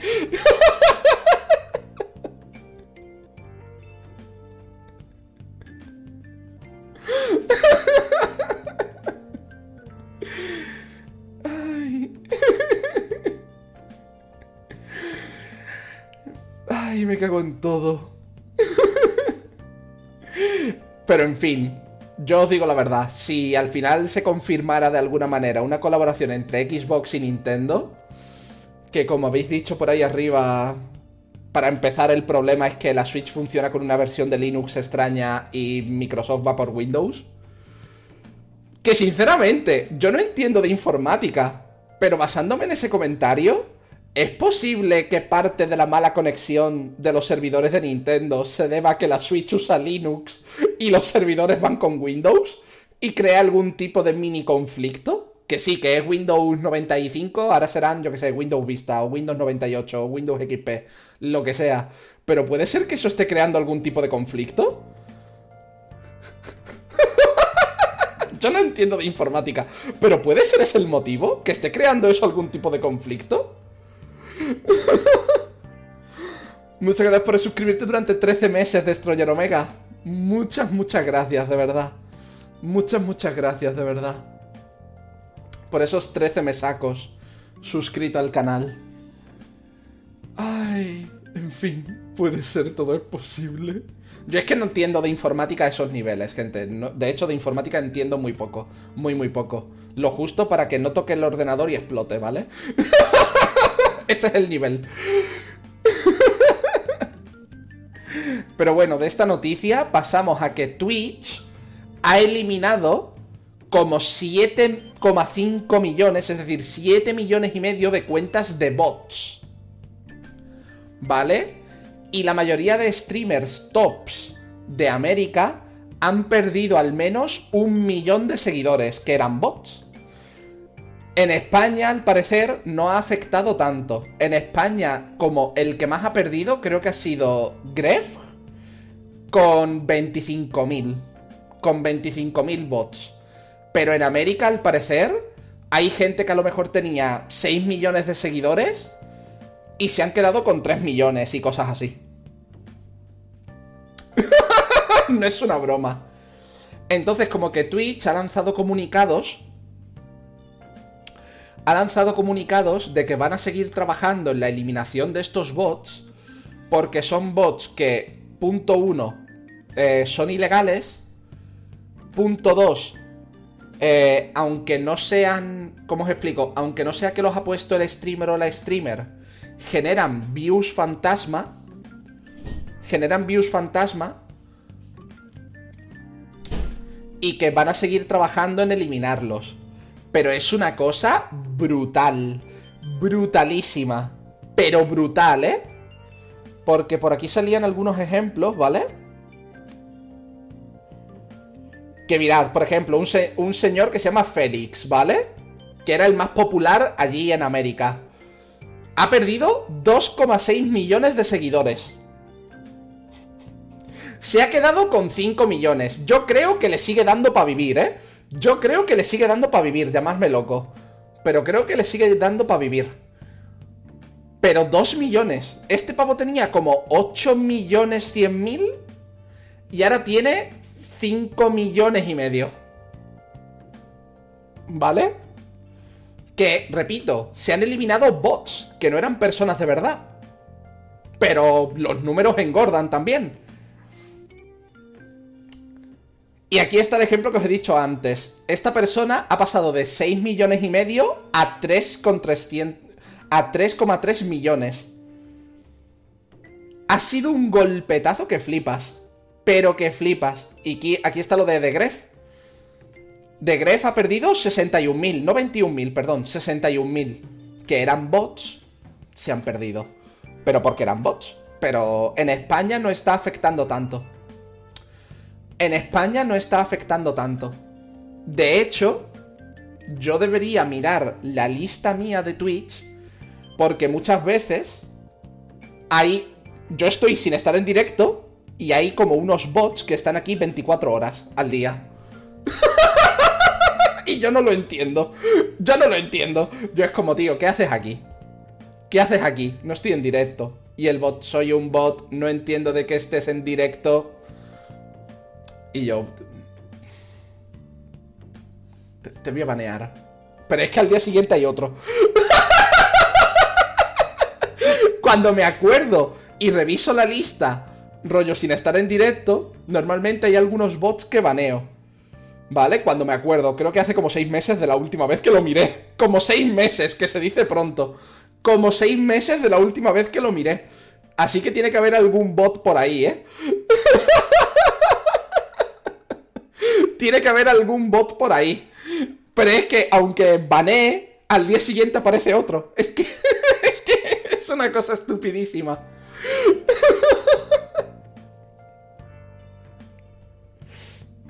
Sigue el Commander Root ese que está en todos los streams. Le mamo.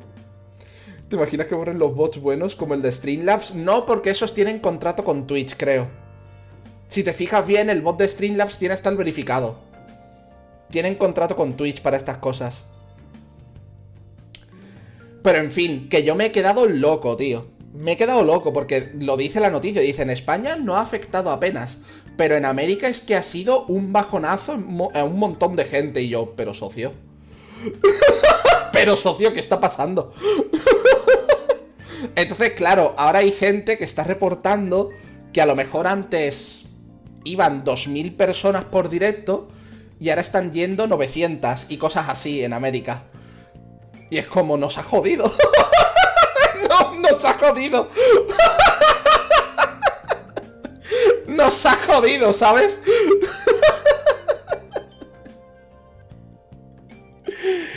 Ay. Y de esto pasamos a que la Epic Store ha anunciado que en estos últimos dos años ha perdido como 450 millones en pérdidas. ¿Sabéis cuál es la mierda? ¿Sabéis cuál es la caca? Que realmente no son pérdidas. Son apuestas a futuro. Estos 450 millones son los que la Epic Games ha invertido en las empresas indies, en juegos en exclusiva, en comprar empresas, etcétera, etcétera. Cosas que aunque ahora mismo le han supuesto una pérdida de dinero, es una inversión. Es decir, en el futuro, cuando esa empresa saque un juego de exclusiva en la Epic Store y ese juego venda, la Epic recupera. Los juegos que regala semanalmente se pueden contar como pérdidas, pero también son una inversión. Porque hay gente que aunque solo entre por el juego gratis, hay otra gente que entra para el juego gratis y ya de paso mira de qué va Fortnite. O mete 15 euritos en el Fortnite, por ejemplo. ¿Entendéis? Esto de pérdidas no son pérdidas en realidad, son inversiones a futuro, que le pueden salir bien o le pueden salir mal, pero son inversiones a futuro. Son, hemos gastado dinero ahora para ver si en el futuro lo recuperamos.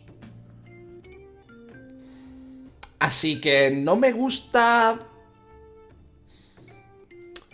no me gusta que lo anuncien como hemos perdido tantos millones. No me gusta, ¿vale? No me gusta nada.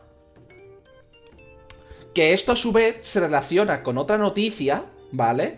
Y es que después de anunciar que había perdido 450 millones, Epic Games, ¿vale? De esta misma semana se ha anunciado que sus inversores le han mandado mil millones después de esta noticia, rollo. Los inversores han dicho, ¡ay, has perdido 450! No te preocupes, toma mil. Y de estos mil, 200 millones son solo de Sony. Son solo de Sony.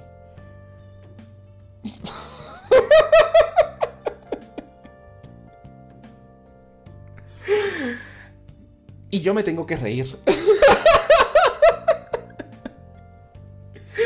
yo me tengo que reír. Porque no sé si os habéis dado cuenta que Sony, poco a poco, está lanzando varios exclusivos de, de Sony en PC. ¿De acuerdo? Y a mí esto me huele a que Sony va a decir, pues durante al menos un añito o dos, este juego va a ser exclusivo de la Epic Store, ¿eh? Lo sacamos en PC, pero exclusivo de la Epic Store. Porque tú no inviertes 200 millones en Epic Games sin esperar nada a cambio, ¿eh? Las empresas no funcionan así, ¿eh? Las empresas no funcionan así. Sony no invierte 200 millones en Epic Games por amor al arte, ¿eh? Además, ahora ha salido una colaboración de Horizon Zero Dawn con Fortnite.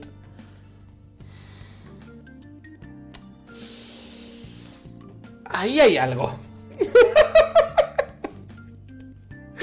Ahí hay algo. Ahí hay algo poderoso, ¿eh? Ahí hay algo poderoso. Aparte de dinero. Ahí hay algo poderoso. Aparte de dinero, como ya digo.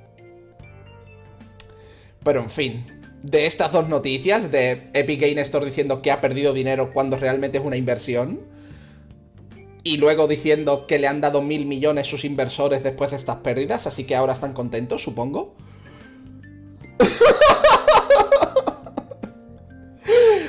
Pasamos a que Square Enix, que esta semana ha dado que hablar porque se había lanzado un rumor por parte de Bloomberg que es una mm, empresa financiera que hace noticias de este estilo, pero que son de pago.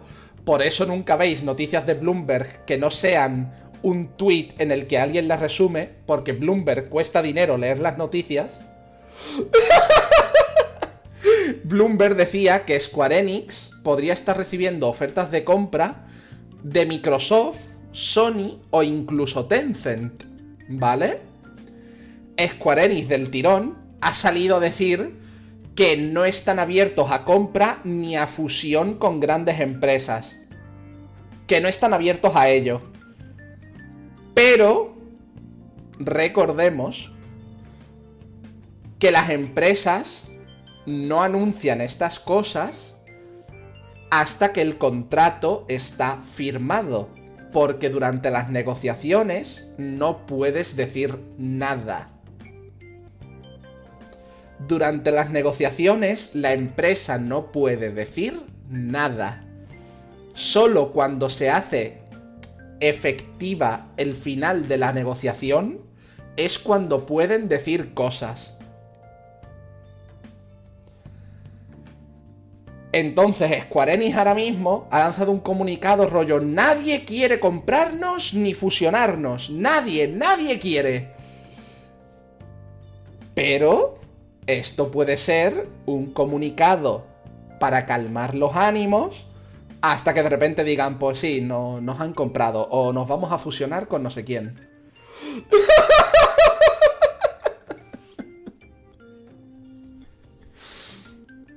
Y sí, Squaresoft ya se fusionó con Enix y desde entonces la gente dice, madre mía, ya no es lo mismo. Cada Final Fantasy es peor que lo anterior, no sé qué, no sé cuánto. Yo al final es lo que digo, tío. Mm, eh, nada te va a causar la misma impresión que cuando eras pequeño. Punto final. Punto final, tío. Es que al final hay juegos que te van a gustar, juegos que no te van a gustar, pero tú no puedes esperar que todo te cause la misma impresión que cuando eras pequeño. Porque cuando eres pequeño, todo es luz y color, todo te parece bueno, todo te parece chachi. Pero ahora... pero ahora eres mayor, tienes otro gusto, tus gustos han cambiado, ya no sintonizas con cómo hacen las cosas según qué empresas.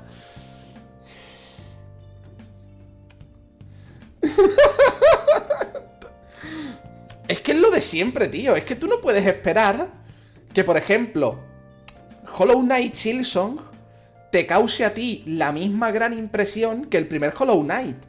¿Por qué? Porque esa primera gran impresión ya la has tenido. No se va a repetir, no en la misma medida. Es imposible. Se te puede parecer maravilloso y gustarte por mil y un motivos distintos. Pero esa primera impresión no la repites esa primera impresión no la repites, pero con nada, ¿eh?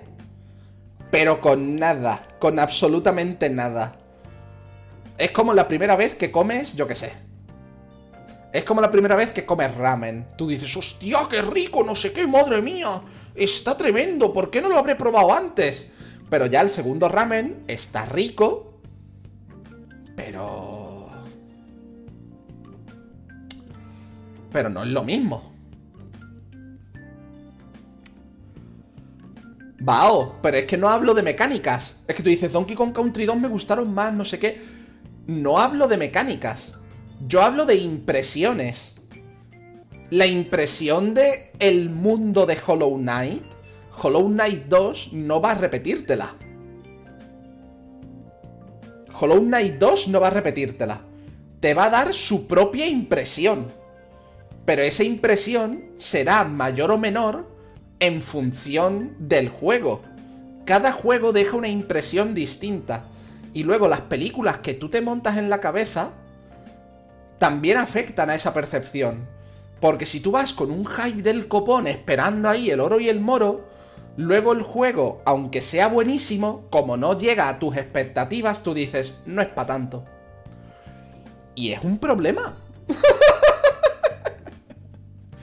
y es un problema. Yo no hablo de mecánicas, yo hablo de la impresión. Yo hablo de la impresión. Y lo mismo que te digo, Hollow Knight, te digo Breath of the Wild 2. Que Breath of the Wild 2 cuando salga y sea igual de vasto e igual de maravilloso que Breath of the Wild 1, la gente dirá que le ha gustado menos porque se parece a Breath of the Wild 1. Es que estoy seguro, ¿eh? Es que estoy seguro. que no hay más. Pero en fin, centrándonos de nuevo en la noticia, que Square Enix no te va a decir que lo están comprando, no te lo va a decir. No te lo va a decir hasta que sea de verdad. Si es que ocurre. Y pasamos a la siguiente. Y es que esta noticia es ya por el meme. Han anunciado Resident Evil 4 para la VR. No sé si conocéis el meme de que Resident Evil es un poco como Skyrim, que sale hasta en tostadoras. Ha llegado el momento de que Resident Evil 4 salga en VR. ¿Por qué? Porque tiene que poder jugarse Resident Evil en cualquier puta consola que sale. Cualquier cosa que sale, Resident Evil 4. Resident Evil 4. Pero, señor, ¿y los otros Resident Evil que también son... Yo qué sé. También podrían salir. No, no, no, no. Solo el 4. El 4 sale en todos lados. Porque es el del meme. porque es el del puto meme. Resident Evil 4 es un meme porque sale en todos lados. en todos los putos lados.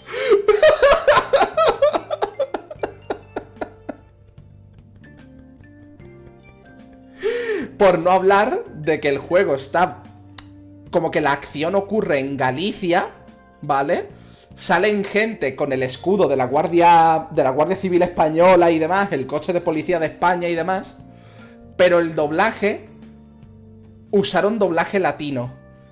Y cuando España le preguntó a Capcom que por qué habían usado ese doblaje para un sitio de España como tal, sobre todo Galicia, Capcom dijo, no, no, no, no es España, es un sitio indeterminado de Europa. La primera escena del juego, hay dos policías de la Guardia Civil con el escudo de la Guardia Civil en el brazo.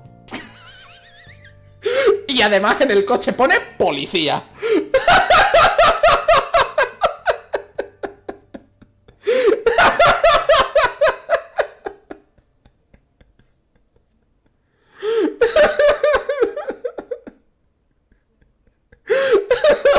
Pero es un sitio indeterminado de Europa, ¿vale? Es un sitio indeterminado de Europa.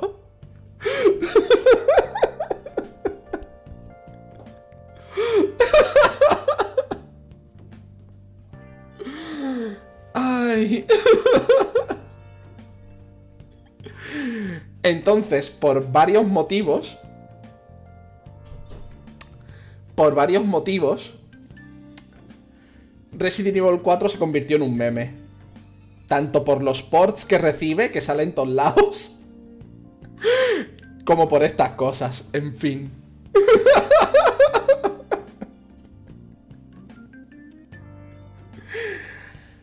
en fin, y simplemente la noticia era que me hace gracia que van a sacar Resident Evil 4 en VR. Que por cierto, si no me falla la memoria, ¿vale? Resident Evil 4, más de la mitad del juego es un juego de escolta, de estar protegiendo a una señora así como rubia. Han convertido un juego que la mitad del juego es un juego de escolta en un juego en primera persona. Es un juego en primera persona y de escolta. Yo no lo jugaría. Yo no lo jugaría. Si fuera solo en primera persona, digo, vale.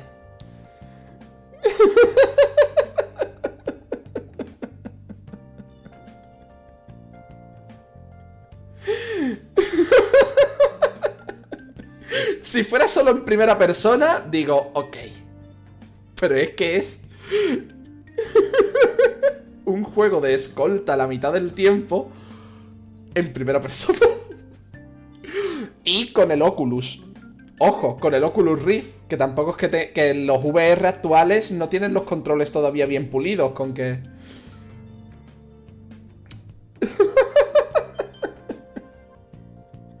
y no, Guillem, no se dijo nada de Mayus.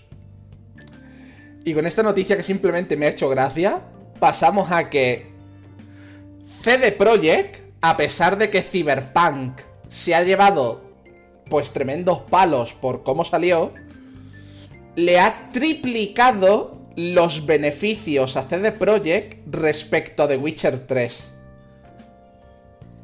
Y es un juego que se ha dado el hostiazo de salir como la mierda.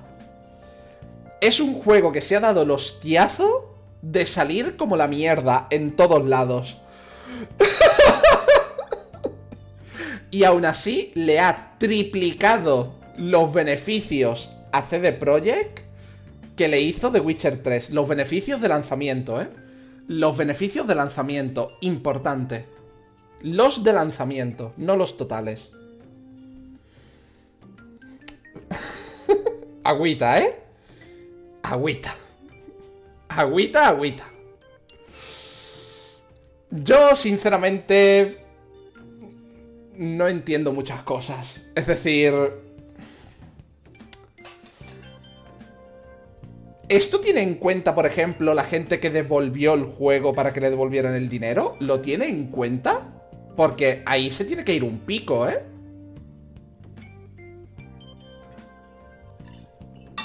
Digo yo, que se tiene que ir un pico de ese dinero, pero no sé. Y simplemente lo he puesto porque me ha dejado flipando, tío. Que con lo mal... Con lo mal que salió Cyberpunk de salida, este anuncio es impresionante, tío. Es pamear y no chargota, ¿eh? Madre del amor hermoso. Yo lo jugué y me lo pasé en PC, Shiruba, pero es que PC era la única versión medianamente jugable. Y aún así tenía bugs, crasheos, eh, desapariciones de objetos del inventario, eh, misiones que se quedaban en, en hard lock, rollo, que se quedaban que tenías que volver a empezarlas desde... Tenías que empezar la partida desde cero porque no avanzaba la misión. Etcétera, etcétera, etcétera. PC es la versión más estable desde que salió. Y estable entre comillas. estable entre comillas. Así que... Bueno, Shiruba, si tú solo tuviste tres bugs a lo largo de la partida, me alegro. Pero yo me acuerdo de cuando salió el juego y la gente empezó a poner clips y cosas. no eran pocas las personas, ¿vale, Shiruba? No eran pocas. Si he elegido la Badme. Con que, en fin. De esta noticia, que simplemente quería comentar que me parece una locura, pasamos a que Ghosts and Goblins Resurrection deja de ser exclusivo de la Switch para salir en PS4, Xbox One y en PC. Y como siempre os digo, que los juegos salgan en cuantas más plataformas mejor, es lo mejor para todo el mundo. Así que, Ghosts and Goblins sale mm, en otras plataformas, lo cual me hace feliz. Estaba mirando si se me había pasado el precio, porque iba a decir, no se sabe precio de la salida en las otras plataformas, porque puede costar más o menos que en la Switch, dependiendo de, de lo que la empresa quiera, pero no pone precio. Y siempre os digo lo mismo, cada vez que un juego sale en más de una plataforma, dando posibilidades a nosotros y nosotras, los consumidores y consumidoras, es una cosa buena es una cosa buena. Punto final. y de esta noticia, que simplemente es eso, que, que Ghost Goblins Resurrection deja de ser exclusivo y se puede adquirir. Pasamos a que... Pero vao, que el primer Ghost Goblins fuera multiplataformas no quiere decir nada. ¿Cuántos juegos su primera entrega fue multiplataforma? Bayonetta 1. Y por ejemplo, Bayonetta 2 es exclusivo de la Switch. Y exclusivo de la Wii U. ¿Entiendes lo que te quiero decir? ¿Entiendes lo que te quiero decir? Hay sagas que aunque hayan sido multiplataforma en su momento, luego pueden no serlo. por eso, cuando, cuando se anuncia que algo deja de ser exclusivo para X, es una cosa buena.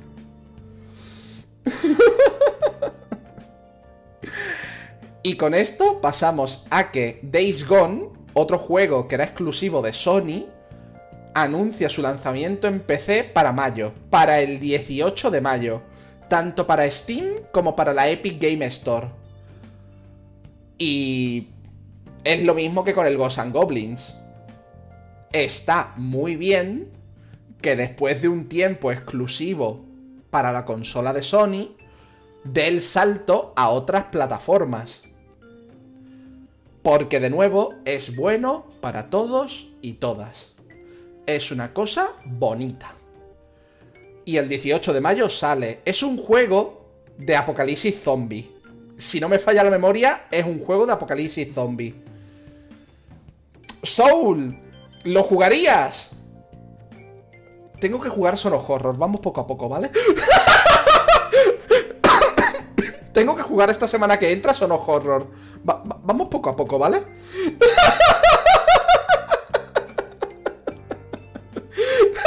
vamos poco a poco, ¿vale?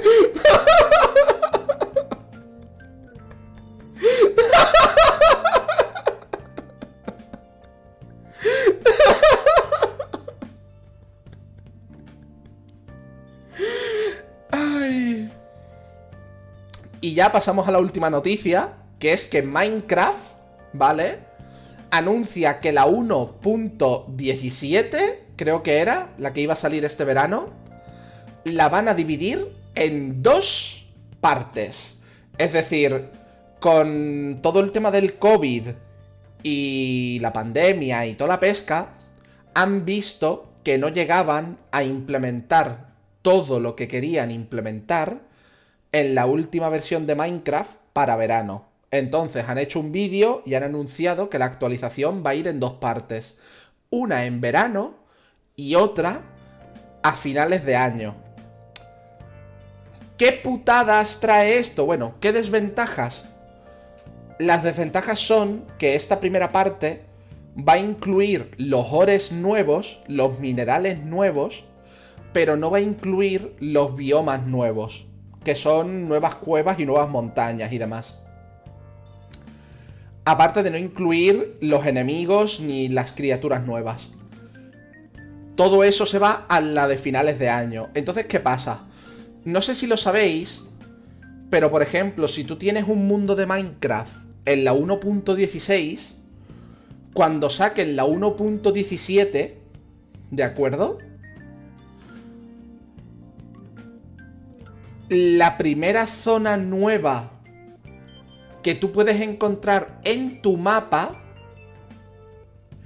está como 10.000 bloques en cualquier dirección desde el último bloque que tú exploraras. Es decir, si tú cargaste en tu mundo de Minecraft, si tú has cargado como si fuera un mapa, ¿vale? Si tú en tu mundo de Minecraft has cargado 100.000 bloques, para encontrar algo nuevo cuando actualizan la versión, si quieres seguir usando tu mismo mapa, puedes. Pero las cosas nuevas estarán a partir del bloque 100.000, 10.000 más en adelante. Es decir, en el 100.000, 10.000. En el 110.000. A partir de ahí te pueden salir las cosas nuevas.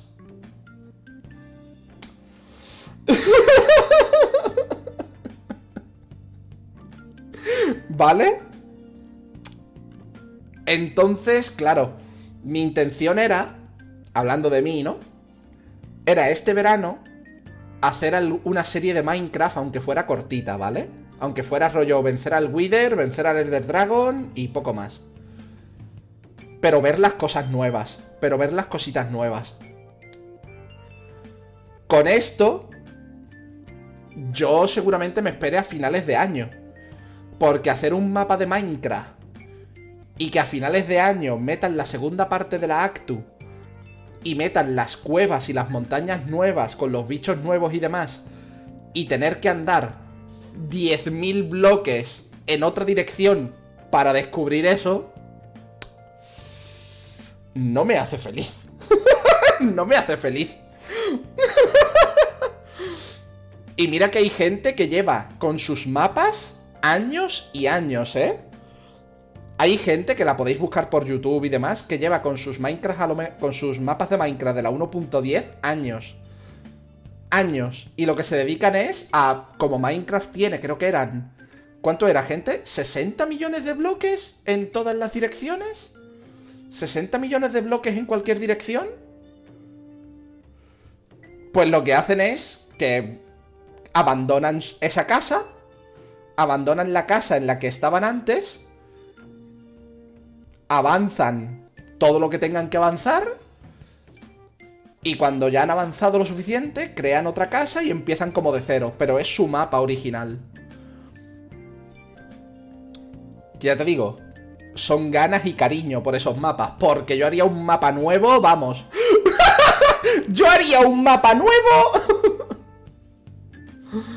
y Marian, perdón si mi risa, que se escuchaba a través de tus cascos desde la otra punta de la habitación, ha importunado a alguien o a ti. Pido perdón. Pido perdón.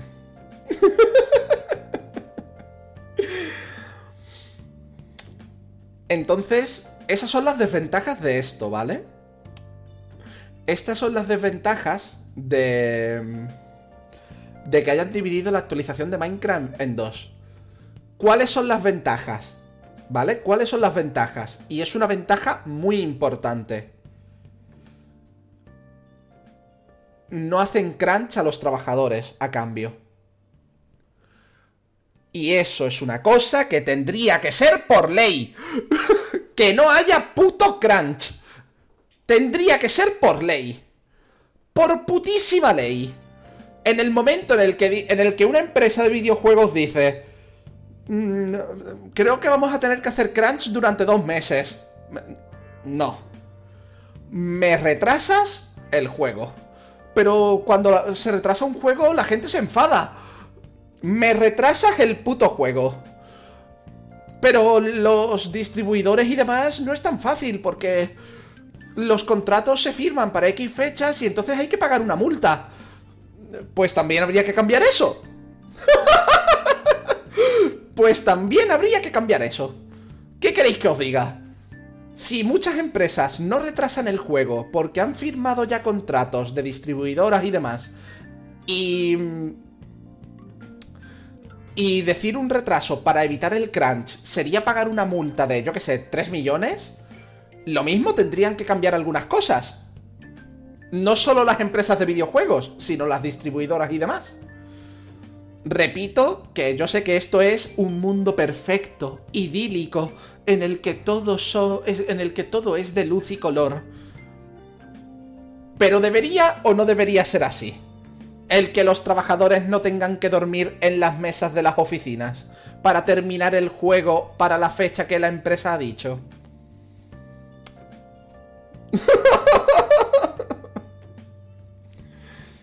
y lo mismo que digo el crunch, digo la comunicación entre las distintas partes.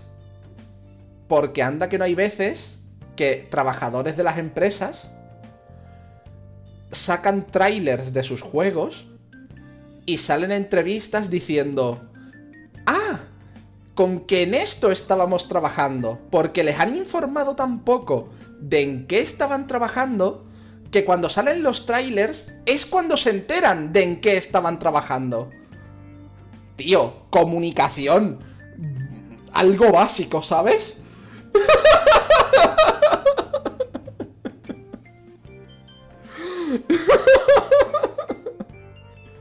Entonces, la ventaja que tiene esto, ¿vale? La ventaja que tiene lo de que la actualización de Minecraft se divida en dos. Menos crunch y presión para los trabajadores. Que luego seguramente salga la noticia de que aún así ha habido crunch y entonces me cagaré en todo. Pero en este momento, la ventaja es que se reduce el crunch que iba a haber. Que se reduce a nada de momento. Que debería ser para siempre. Pero bueno. y en parte la culpa, ojo, en parte la culpa del crunch no solo la tienen grandes empresas, la tiene el que nosotros somos unos ansias. que yo no nos saco del saco, ¿eh? Yo no nos saco del puto saco. que cuando nos da el ansia los consumidores también somos unos grandísimos hijos de puta, ¿eh? Pero bueno. Hay muchas cosas. Hay muchas cosas que están mal. y no podemos cambiarlas todas, por desgracia. No podemos cambiarlas todas, por desgracia. Con esto terminamos el podcast de hoy. Marian me dice que lo decía porque le ha hecho gracia, que soy un bobo. Eh, sí, Marian, ese, ese es el diagnóstico general que soy un bobo al que su chat le dice guapo y él dice que. que gracias por el piropo, pero que es mentira.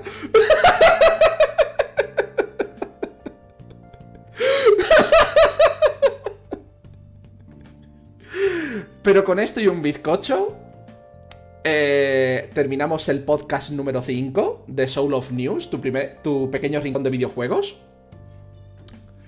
Espero que os haya gustado, espero poder publicarlo en la semana que le corresponde, que YouTube no me diga, ay, es que había una foto de este tráiler y entonces te vamos a meter copyright como si hubieras visto el tráiler entero con sonido.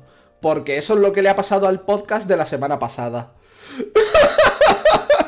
Que todavía estoy esperando que YouTube me diga si me lo desbloquea en los países que me lo bloqueó. Porque me lo ha bloqueado en varios países. Motivo que, que supuestamente había visto yo un tráiler en directo. Y que yo sepa no vimos ningún tráiler. Hubo fotos de los tráiler de los que se hablaban en las noticias. Pero no pusimos ningún tráiler, ¿verdad? Bueno, pues YouTube dice que sí, que pusimos un tráiler, que, que, me bloquea el vídeo en varios países porque es un tráiler con mucho copyright, mucho, mucho copyright. Y que. Y que si quiero algo, que le reclame. Le reclamé y estoy esperando.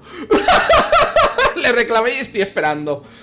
En cuanto me dé el visto bueno, yo os publico el podcast anterior y este.